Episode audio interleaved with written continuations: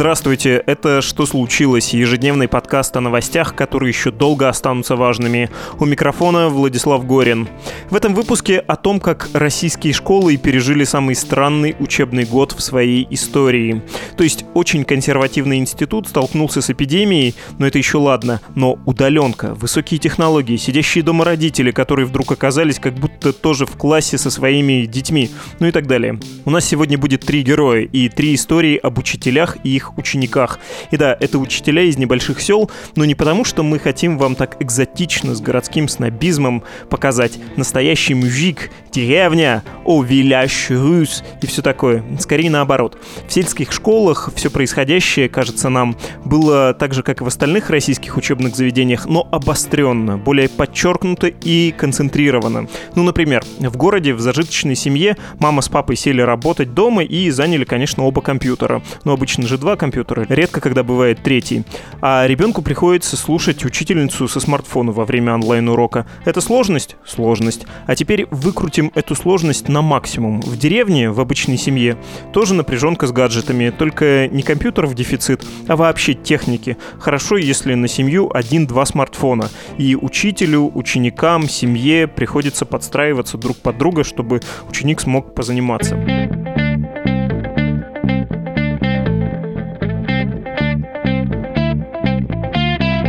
Вот кто будет нашими собеседниками сегодня. Богдан Дедушкин, учитель английского языка в селе Головтеево, это Калужская область. Валентина Иванова, учительница математики, физики и информатики в школе села Пановы Кусты в Тамбовской области. И пусть вас, кстати, не удивляет широкий педагогический профиль Валентины, в ее школе учеников столько же, сколько в городской школе бывает в одном классе. А еще с нами будет учительница начальных классов э, в Малой Ярославце, это тоже Калужская область, и учительницу эту зовут Наталья Полкан. Романова. И да, это все молодые преподаватели, они участники программы «Учитель для России». Не первый год уже существует этот общественный проект. Он способствует привлечению молодых специалистов к работе в самых обычных российских школах. Начинаем. И первым делом вдохновляющая история Натальи Полкановой и ее первоклашек. Они у нее, надо сказать, ломают все стереотипы о деревенских младшеклассниках из провинциальной русской настоящей России. Я работаю в Калужской области, в школе в городе Малоярославец. Здесь очень много приезжих. Рядом у нас поселок, где живет цыганская диаспора уже довольно давно. И я учитель первого класса, классный руководитель. В моем классе дети инофоны — это те ребята, которые приехали недавно, мигрировали в Россию, и другие ребята, для которых русский язык как иностранный. Да? Они не говорят на русском дома, в своих семьях они говорят на цыганском, таджикском и узбекском языке. Ну, это мои ученики. Класс большой и очень разнообразный. По поводу дистанционного обучения и нашего перехода. Интересная история такая, что в семьях, как оказалось, есть некоторые традиции, которые нам, русским, совершенно непривычны и неожиданны. То есть один телефон на семью чаще всего, один или два. И он либо у отца семейства, либо у дедушки, да, у того, кто зарабатывает, и тот, кто находится на работе. Поэтому строить дистанционное обучение, конечно, приходилось нам устраивать расписание так, чтобы этот телефон был дома, чтобы мы могли выходить на связь, быть в уроках, все онлайн. Чаще всего, на самом деле, эти девчонки мальчишки, они заканчивают школу рано, и по большей части дети цыганской диаспоры, они уходят со школы во втором или в третьем классе. Девочки, потому что они помощницы по хозяйству должны быть дома, мальчики, потому что учатся зарабатывать деньги, и чаще всего они где-то на подработках вместе с отцами, ну, либо тоже занимаются домом. И чем привлекательная история у нас оказалась дистанционкой, это тем, что дома можно было застать детей разного возраста, которые уже бросили школу. И в эфир выходили те дети, которые год назад или два года назад по разным причинам перестали ходить в школу. Девочки, которые уже, возможно, помолвлены, да, и скоро будут в браке. Ну, неофициально, но они уже знают, какая семья их ждет. Но сейчас они были дома и смогли приступить к занятиям. Как вы отнеслись к тому, что ваш класс расширился в 2-3 раза? Да, это был необычный опыт, и сперва было трудно. Ну, вообще, на самом деле, переход на дистанционное обучение оказался трудным, потому что мы, как учителя, не готовы к тому, что у нас на уроке появятся маленькие дети, или на уроке появятся бабушки, дедушки, мама, которая готовит, или кто-то просто пришел в гости. Кошки, собаки, и это уже усложняло. И, конечно, обилие детей в кадре тоже, потому что в классе ты имеешь уже навыки и методики, которыми ты можешь удерживать внимание детей, да, как переключать, когда организационный момент, когда следующий этап урока.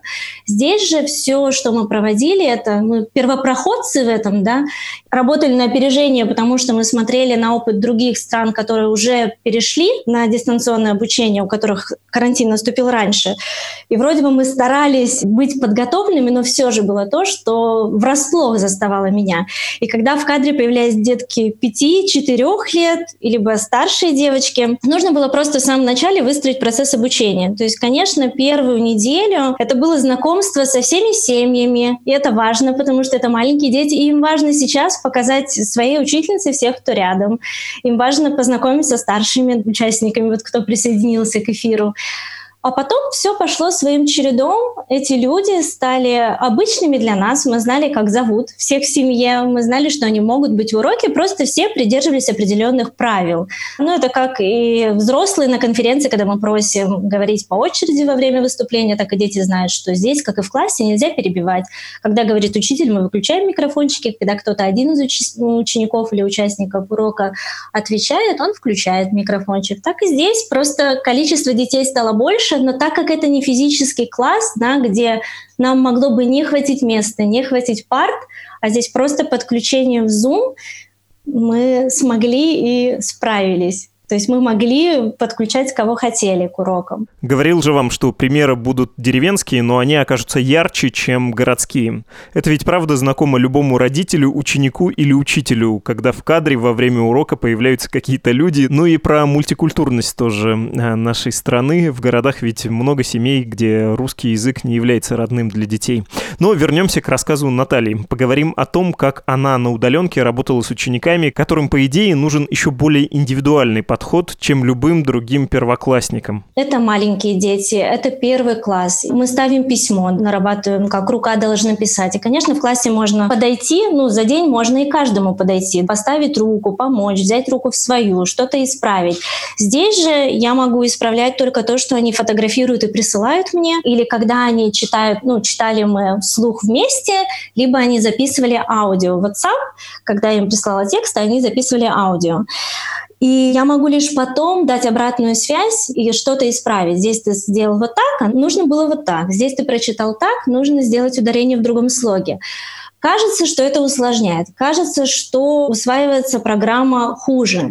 И, конечно, это не единственные минусы. Минусы того, что не у всех есть техника. Да? Дистанционное обучение подразумевает возможность выхода в интернет, наличие какого-то хотя бы гаджета.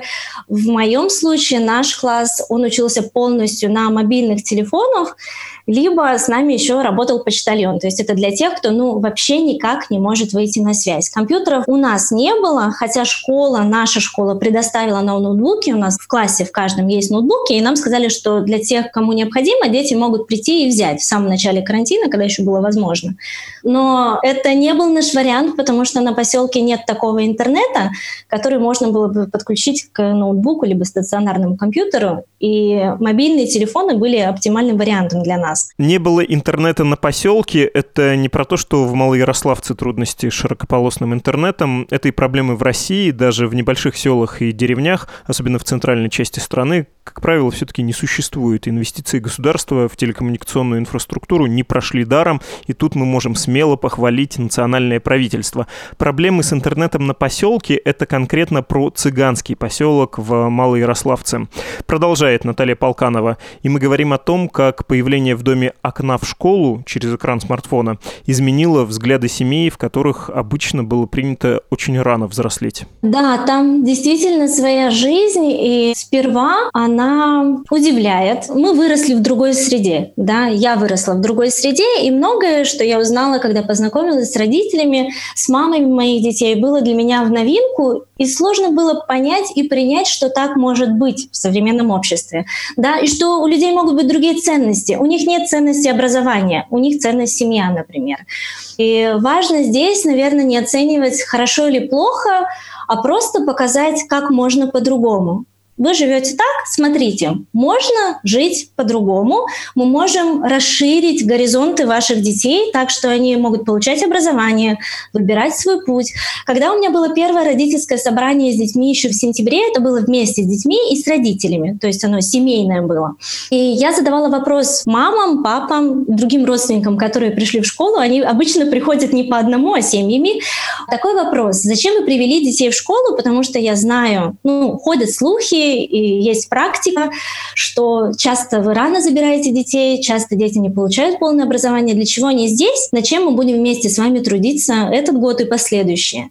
Многие мамы довольно молоды, да, они сами рожали в раннем возрасте, они сказали о том, что мы понимаем, что современное общество идет вперед, и сейчас важно, чтобы у всех было образование хотя бы какое-то, хотя бы школьные 9 классов, чтобы дальше дети смогли учиться, чтобы дети смогли работать и зарабатывать честным путем деньги. Это было проговорено ими, и после я могла использовать эти слова. То есть это сказали они мне. И очень много было вопросов с моей стороны, на что они готовы пойти. Была огромная просьба, чтобы они приводили детей исправно, чтобы не было пропусков, потому что у нас довольно сложный путь от поселка в школу, особенно зимой, дорогу плохо чистят, и я понимаю их трудности преодолевать этот путь, маршрутки там нет, кажется, идти пешком вроде не сильно далекое расстояние, но детям маленьким трудно, особенно по нечищенной дороге идти.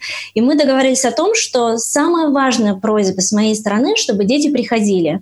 Большая часть класса, большая часть родителей сдержали свое обещание, и дети были в школе. И, конечно, я очень благодарна им за это, потому что, мне кажется, это супер осознанные родители, которые вот пришли ко мне, мамы, которые сами неграмотные, они большинство не умеют читать и писать. Они сами говорят о том, что они не могут помочь своим детям в образовании. И они ищут поддержку и помощь. И я думаю, что сейчас вот это дистанционное обучение, оно нам еще расширило границы, дало новые навыки. И это на самом деле трудно для русских-то родителей помочь и поддержать в учебе здесь, начальную школу. Это нужно сопровождать, скачивать эти программы, учиться заходить в Zoom, да, эти ссылки, как это работает.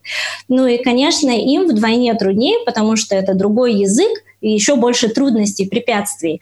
Но когда у нас было последнее родительское собрание в прошлую пятницу, сейчас мы закончили официально учебу и перешли во второй класс, у нас был такой ночной формат, чтобы все уже точно были дома, и бабушки, и дедушки, все подъехали. И мы говорили о том, вот как преодолели этот путь. Родители сказали вот что, что мне кажется очень важным плюсом, что мы же тоже были на ваших уроках. А я не думала об этом. Ведь правда, эти месяцы, получается, получается, что я каждый день вела, ну, как будто бы открытые уроки, потому что на них присутствовали те, кто хотели. На них были мамы, они могли слышать то, как я говорю, как я обращаюсь к детям, какие задания я даю. И здесь это очень здорово и на самом деле на руку образовательному процессу, потому что они видят работу учитель-ученик, и они понимают, где они могут быть помощниками. Кажется, что они неграмотны, но где они могут направить. На самом деле прочитать слог Возможно, они тоже уже могут, да, и подиктовать ребенку. Открыть страницу, номер, они могут это сделать, ну, то есть они знают цифры. И они поняли, что даже маленькими шагами где-то они могут быть помощниками своим детям. И они исправно посещали сами занятия. У меня многие мамы сидели на уроках, чтобы вот быть, чтобы понимать, и это очень радостно. Ну, я вижу в этом только плюсы, конечно. Случилась с нами такая история. В одной таджикской семье у меня учится сын, и у него есть еще младший и старшая сестра. И вот старшая сестра стала появляться на уроках. Сперва она просто помогала. То есть там организационные моменты, они, например, показывают мне, пока все подключаются, вот моя тетрадь, вот моя ручка, все ли у нас есть. И она подавала ему, брату, ну, чтобы у него все было, все было в руках. Просто присутствовала рядом. И так было день, два, три. И спустя время я смотрю, мне в WhatsApp приходит сообщение с работы вот сына, мальчика-ученика моего, и ее тоже. Она говорит, это моя работа, пишет она и подписывает свое имя. Думаю, интересно. Ну, то есть я смотрю, что, видимо, рядом она сидит и стала заниматься. Перезвонила, узнала, что девочке 10 лет, и она не учится нигде в школе в России. Не училась. Думаю, ладно, хорошо, ну пусть сидит, если хочет. И так случилось, что вот мы ее приняли, дети ее уже знали по имени, я тоже спрашивала ее на уроке, потому что на самом деле по уровню образования, которое у нее есть, она вполне вписывалась в категорию первого класса, несмотря на то, что ей 10 лет. Она также нами училась читать, то есть она читает довольно плохо, по слогам, хорошо пишет, допускает ошибки, но почерк вот поставленный, прям видно, как по прописи. И когда у нас было последнее родительское собрание, отец задал вопрос, можно ли моя дочь продолжит обучение с вашим классом в следующем году. И я удивилась, я говорю, а как было раньше? Он говорит, ну мы в Таджикистане прошли два класса, но когда приехали в Россию, пришли в школу, нам предложили только первый класс. И это было вот в этом году. То есть девочке 10 лет, будет 11. И говорит, что она застеснялась пойти в первый класс с маленькими, ей же 10, но преодолев этот страх через экран, ну, потому что это совершенно другой формат, это комфортнее. Это не класс, это не нужно привыкать, это не нужно идти в какое-то незнакомое место. Ей стало это более привычно, и она поняла, что она справится, она знает ребят, и вот хотела бы принять участие и пойти дальше учиться. То есть у нее появилось это желание. И сейчас у нас ведется разговор с заучем, и мы уже запросили документы в Таджикистан, чтобы у нас было подтверждение, что она отучилась эти два класса там, и она пройдет тестирование, я думаю, что в августе, и если все хорошо, она присоединится к нам во второй класс в следующем году. И для меня это на самом деле большая победа, потому что кажется, что если все эти уроки, которые были довольно трудными в онлайн, которые были, кажется, круглосуточными, потому что я вела уроки в первую смену днем, потом повторяла уроки вечером для тех родителей, которые возвращались вечером, и для их детей было повторные уроки, то есть да, их дублировала вечернее время, и это было довольно трудно физически. Ну, то есть это постоянно на связи, постоянно на связи с детьми, с родителями. И кажется, что если все это было хотя бы ради этой девочки, которая может получить образование и пойти дальше вообще в этой жизни, то уже все это было не зря. Если вы думаете, что более вдохновляющей эта история стать не может, то вы ошибаетесь. Отметили, как Наталья сказала про то, что ее преподавание во время эпидемии стало почти круглосуточным. Так вот, ученики слушали ее голос, даже когда она сама была офлайн. Я делала чтение перед сном детям, потому что в школе мы постоянно говорили на русском, я постоянно читала им слух, а здесь я понимаю, что большую часть времени они проводят дома, и дома говорят на другом языке, и кажется, что нужно как-то восполнять, чтобы не потерять то, что мы уже выучили, то, что таким трудом далось детям, да, хочется это не растерять. И я записывала сказки, сказка на ночь, формат такой, я выкладывала на YouTube и скидывала детям ссылку, и кто хотел, смотрел. И я понимаю, что это нашло отклик, потому что на родительском собрании меня спросили, будет ли продолжение. А я понимаю, что они маленькие включают, и старшие тоже слушают. И это же очень здорово, потому что формат аудирования, то есть они слышат русскую речь, и они слышат то, что, по сути, нам читали наши бабушки, наши мамы, то, на чем мы росли. И это важно. А у них этого нет. Что вы им читали? Последнее вот мы начали «Волшебник изумрудного города». Ну, это довольно длинное произведение, очень много глав, и интересно. То есть они ждут продолжения, что будет дальше, а что будет дальше с Элли. И так получалось, что мы начинали урок, и они говорили, а что будет дальше? Говорю, это вы узнаете сегодня вечером. То есть у них была вот эта прям интрига. А так читали русских классиков, Мамин Сибиряк, Пушкина, то есть всю школьную и дошкольную программу, которая на самом деле должна была быть еще до школы у ребят.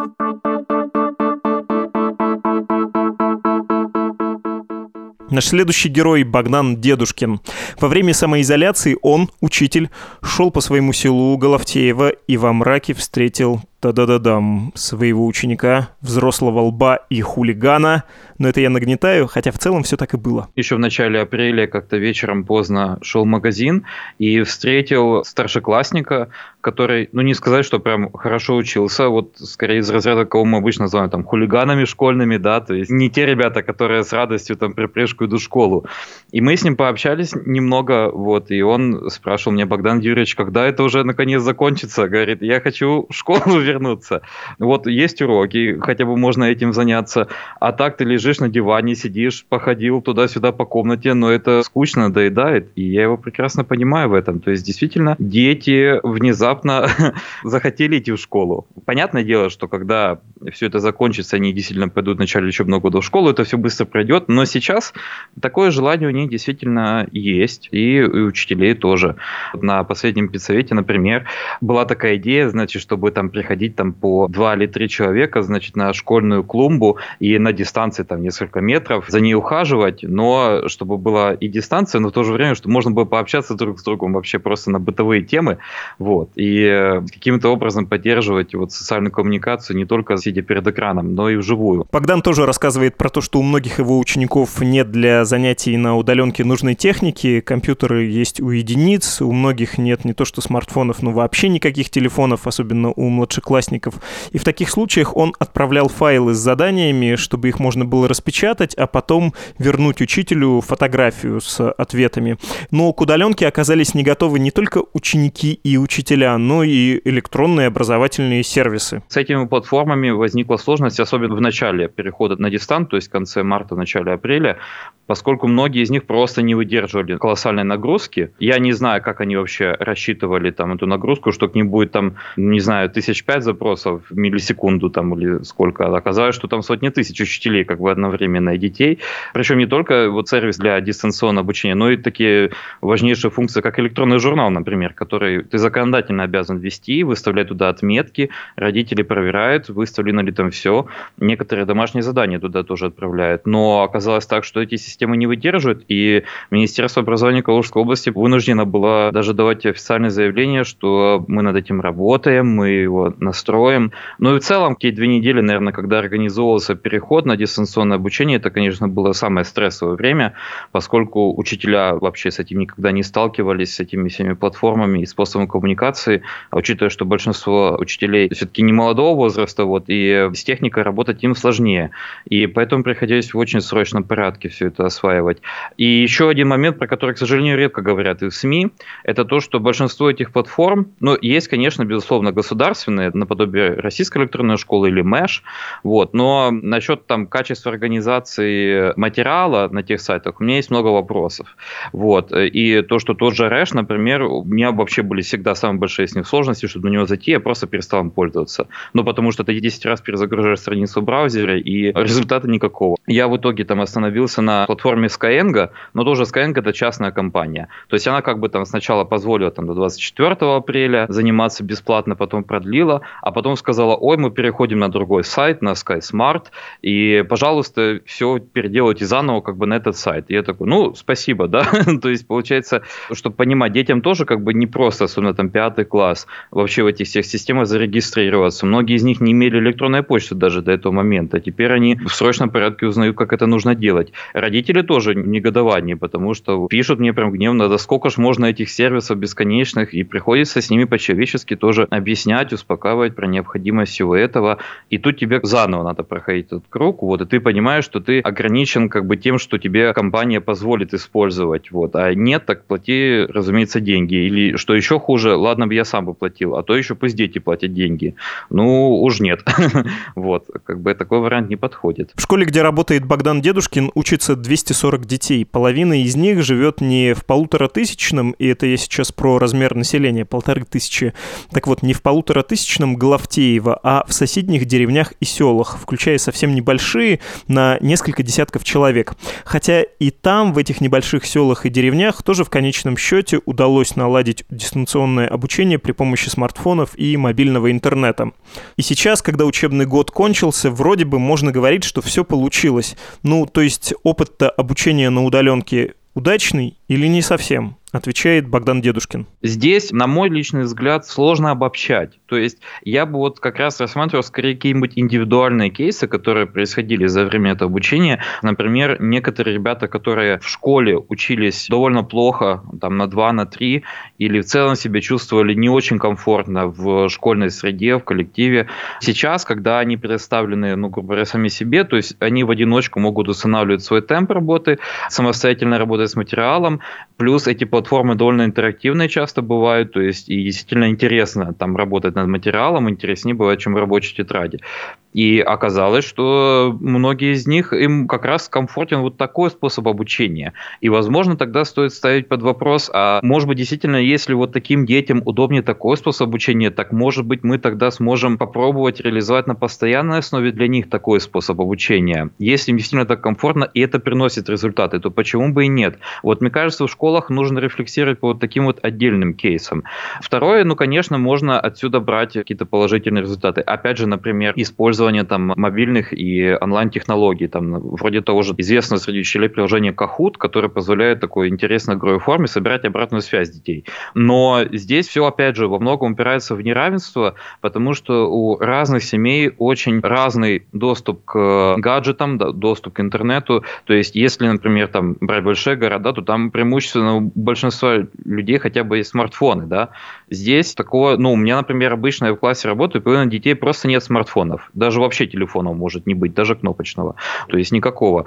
Почему говорю, что обобщать здесь сложно. То есть надо смотреть на конкретные ситуации. Но в целом некоторые из наработок, конечно, можно использовать. И можно использовать в случае, если там кто-то из детей заболел, да, или если какие-то карантины по другому случаю происходят. Не обязательно школа должна замирать, законсервироваться. Она может работать в таком формате. Мы с коллегами также, например, пробуем форматы онлайн внеурочки, так сказать. У нас есть паблик ВКонтакте, называется «Скинь мяч», где мы проводим разные стримы для детей, абсолютно разную тематику. Там и мастер-классы там, с готовкой, там, и интервью, там, и игровые стримы есть, например, там у нас есть учитель истории, который играет цивилизацию и при этом говорит с детьми про историю. Вот. Кто-то даже просто аниме там может посмотреть и вот с детьми совместно. То есть пробуем мы очень разные форматы, и мне кажется, какие-то из них могут иметь право на существование в дальнейшем, но, конечно, я бы лично подытожил, что вот э, ситуация показала, что пока что онлайн обучение никак не сравнится с э, живыми форматами. Когда ты видишь живую класс, когда ты можешь отследить динамику, когда ты можешь более гибко давать задания, более индивидуальные подходы проявлять детям. В онлайн это сделать крайне сложно, когда ты не видишь детей, не понимаешь, что они, где они. Ну и в целом это совершенно другие подходы. Поэтому, конечно же, пока живое школьное общение в образовании, оно, на мой взгляд, еще никуда не исчезнет.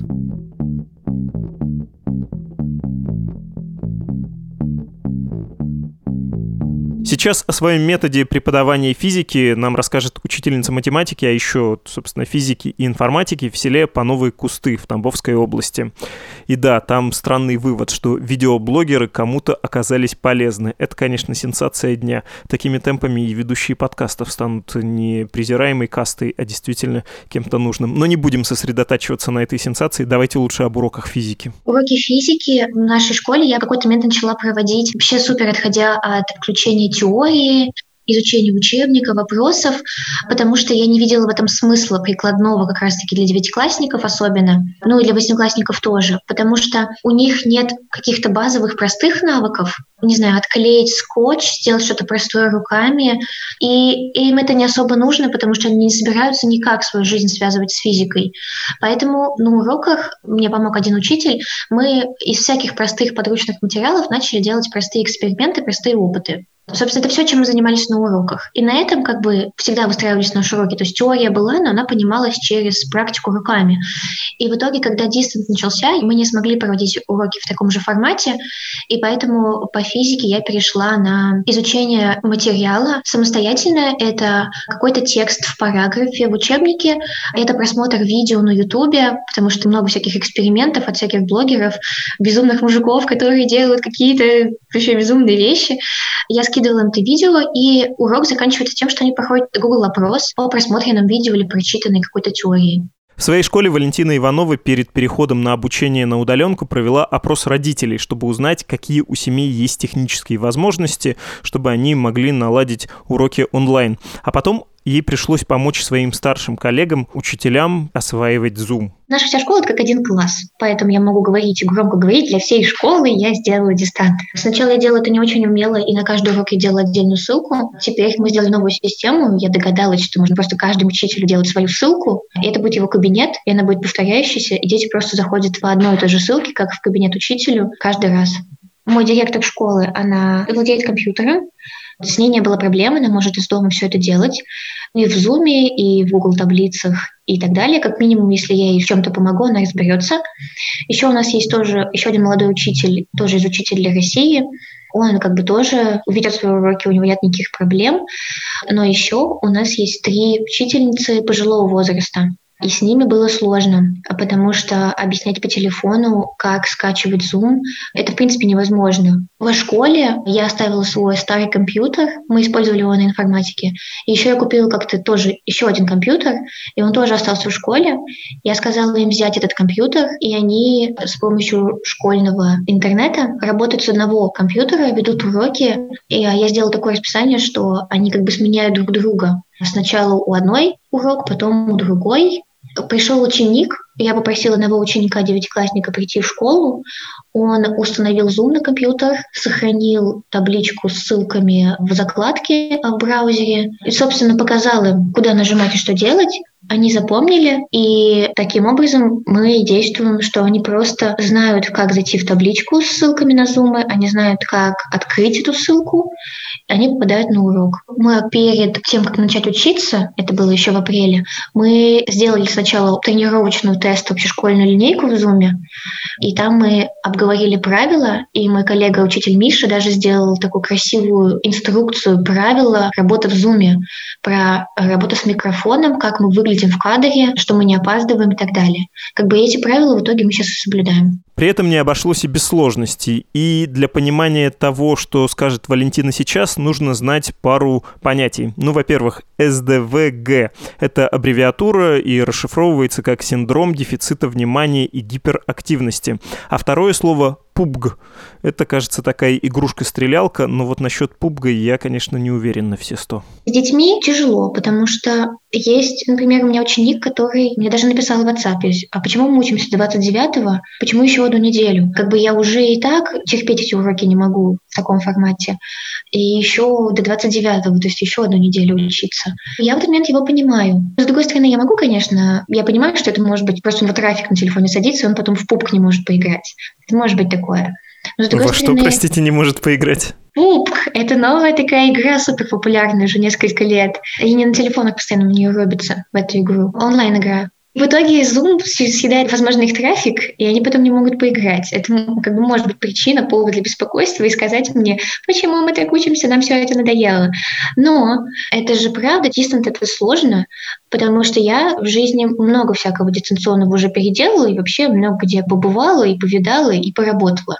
И мне ок работать в таком формате, но я взрослая. А если я, например, ребенок без ДВГ, супер тактильный, и как бы я привык там, что с одноклассниками можно драться. Я так и выражаю свое желание контакта с людьми телесного.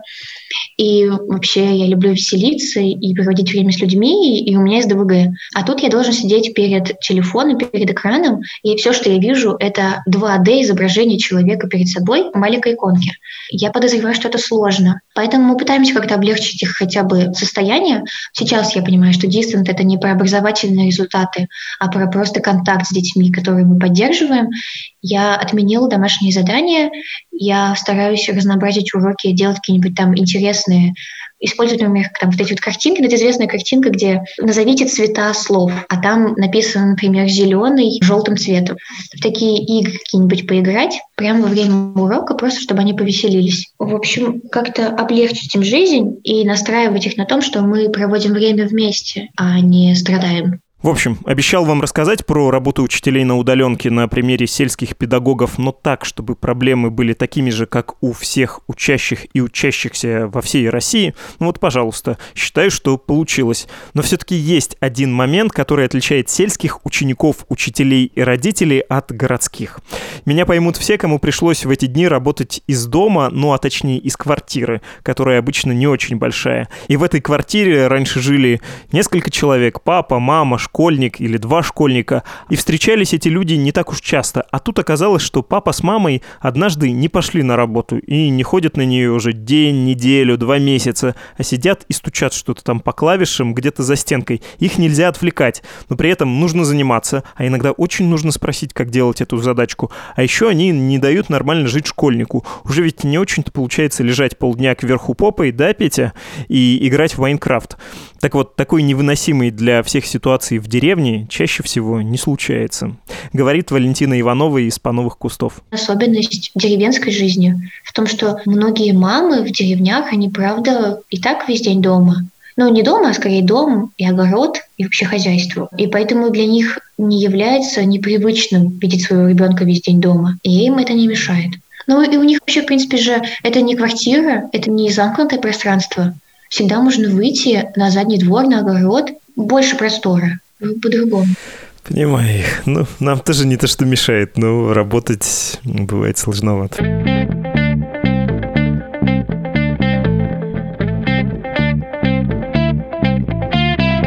Был подкаст «Что случилось?» о новостях, которые еще долго останутся важными. Советуем послушать вам и другие наши выпуски, например, прошлый, если вы вдруг его пропустили, о том, как автору Сталин ГУЛАГа угрожают уголовным преследованием из-за видео об университете Синергия. Мы поговорили с Александром Горбуновым о цензуре и внезапно о рынке криптовалюты. Подписывайтесь на наш подкаст, мы есть на всех основных платформах, включая Apple Podcasts, Google Podcasts, Spotify, CastBox и Яндекс.Музыку. И не забудьте забудьте скачать новое приложение Медузы, Медуза X. С его помощью удобно читать наши издания и удобно слушать наши подкасты. А если хотите, чтобы мы позвали кого-то в гости или просто хотите предложить редакции тему, пишите на адрес подкаст собакамедуза.io и в Telegram Медуза Loves You. До свидания.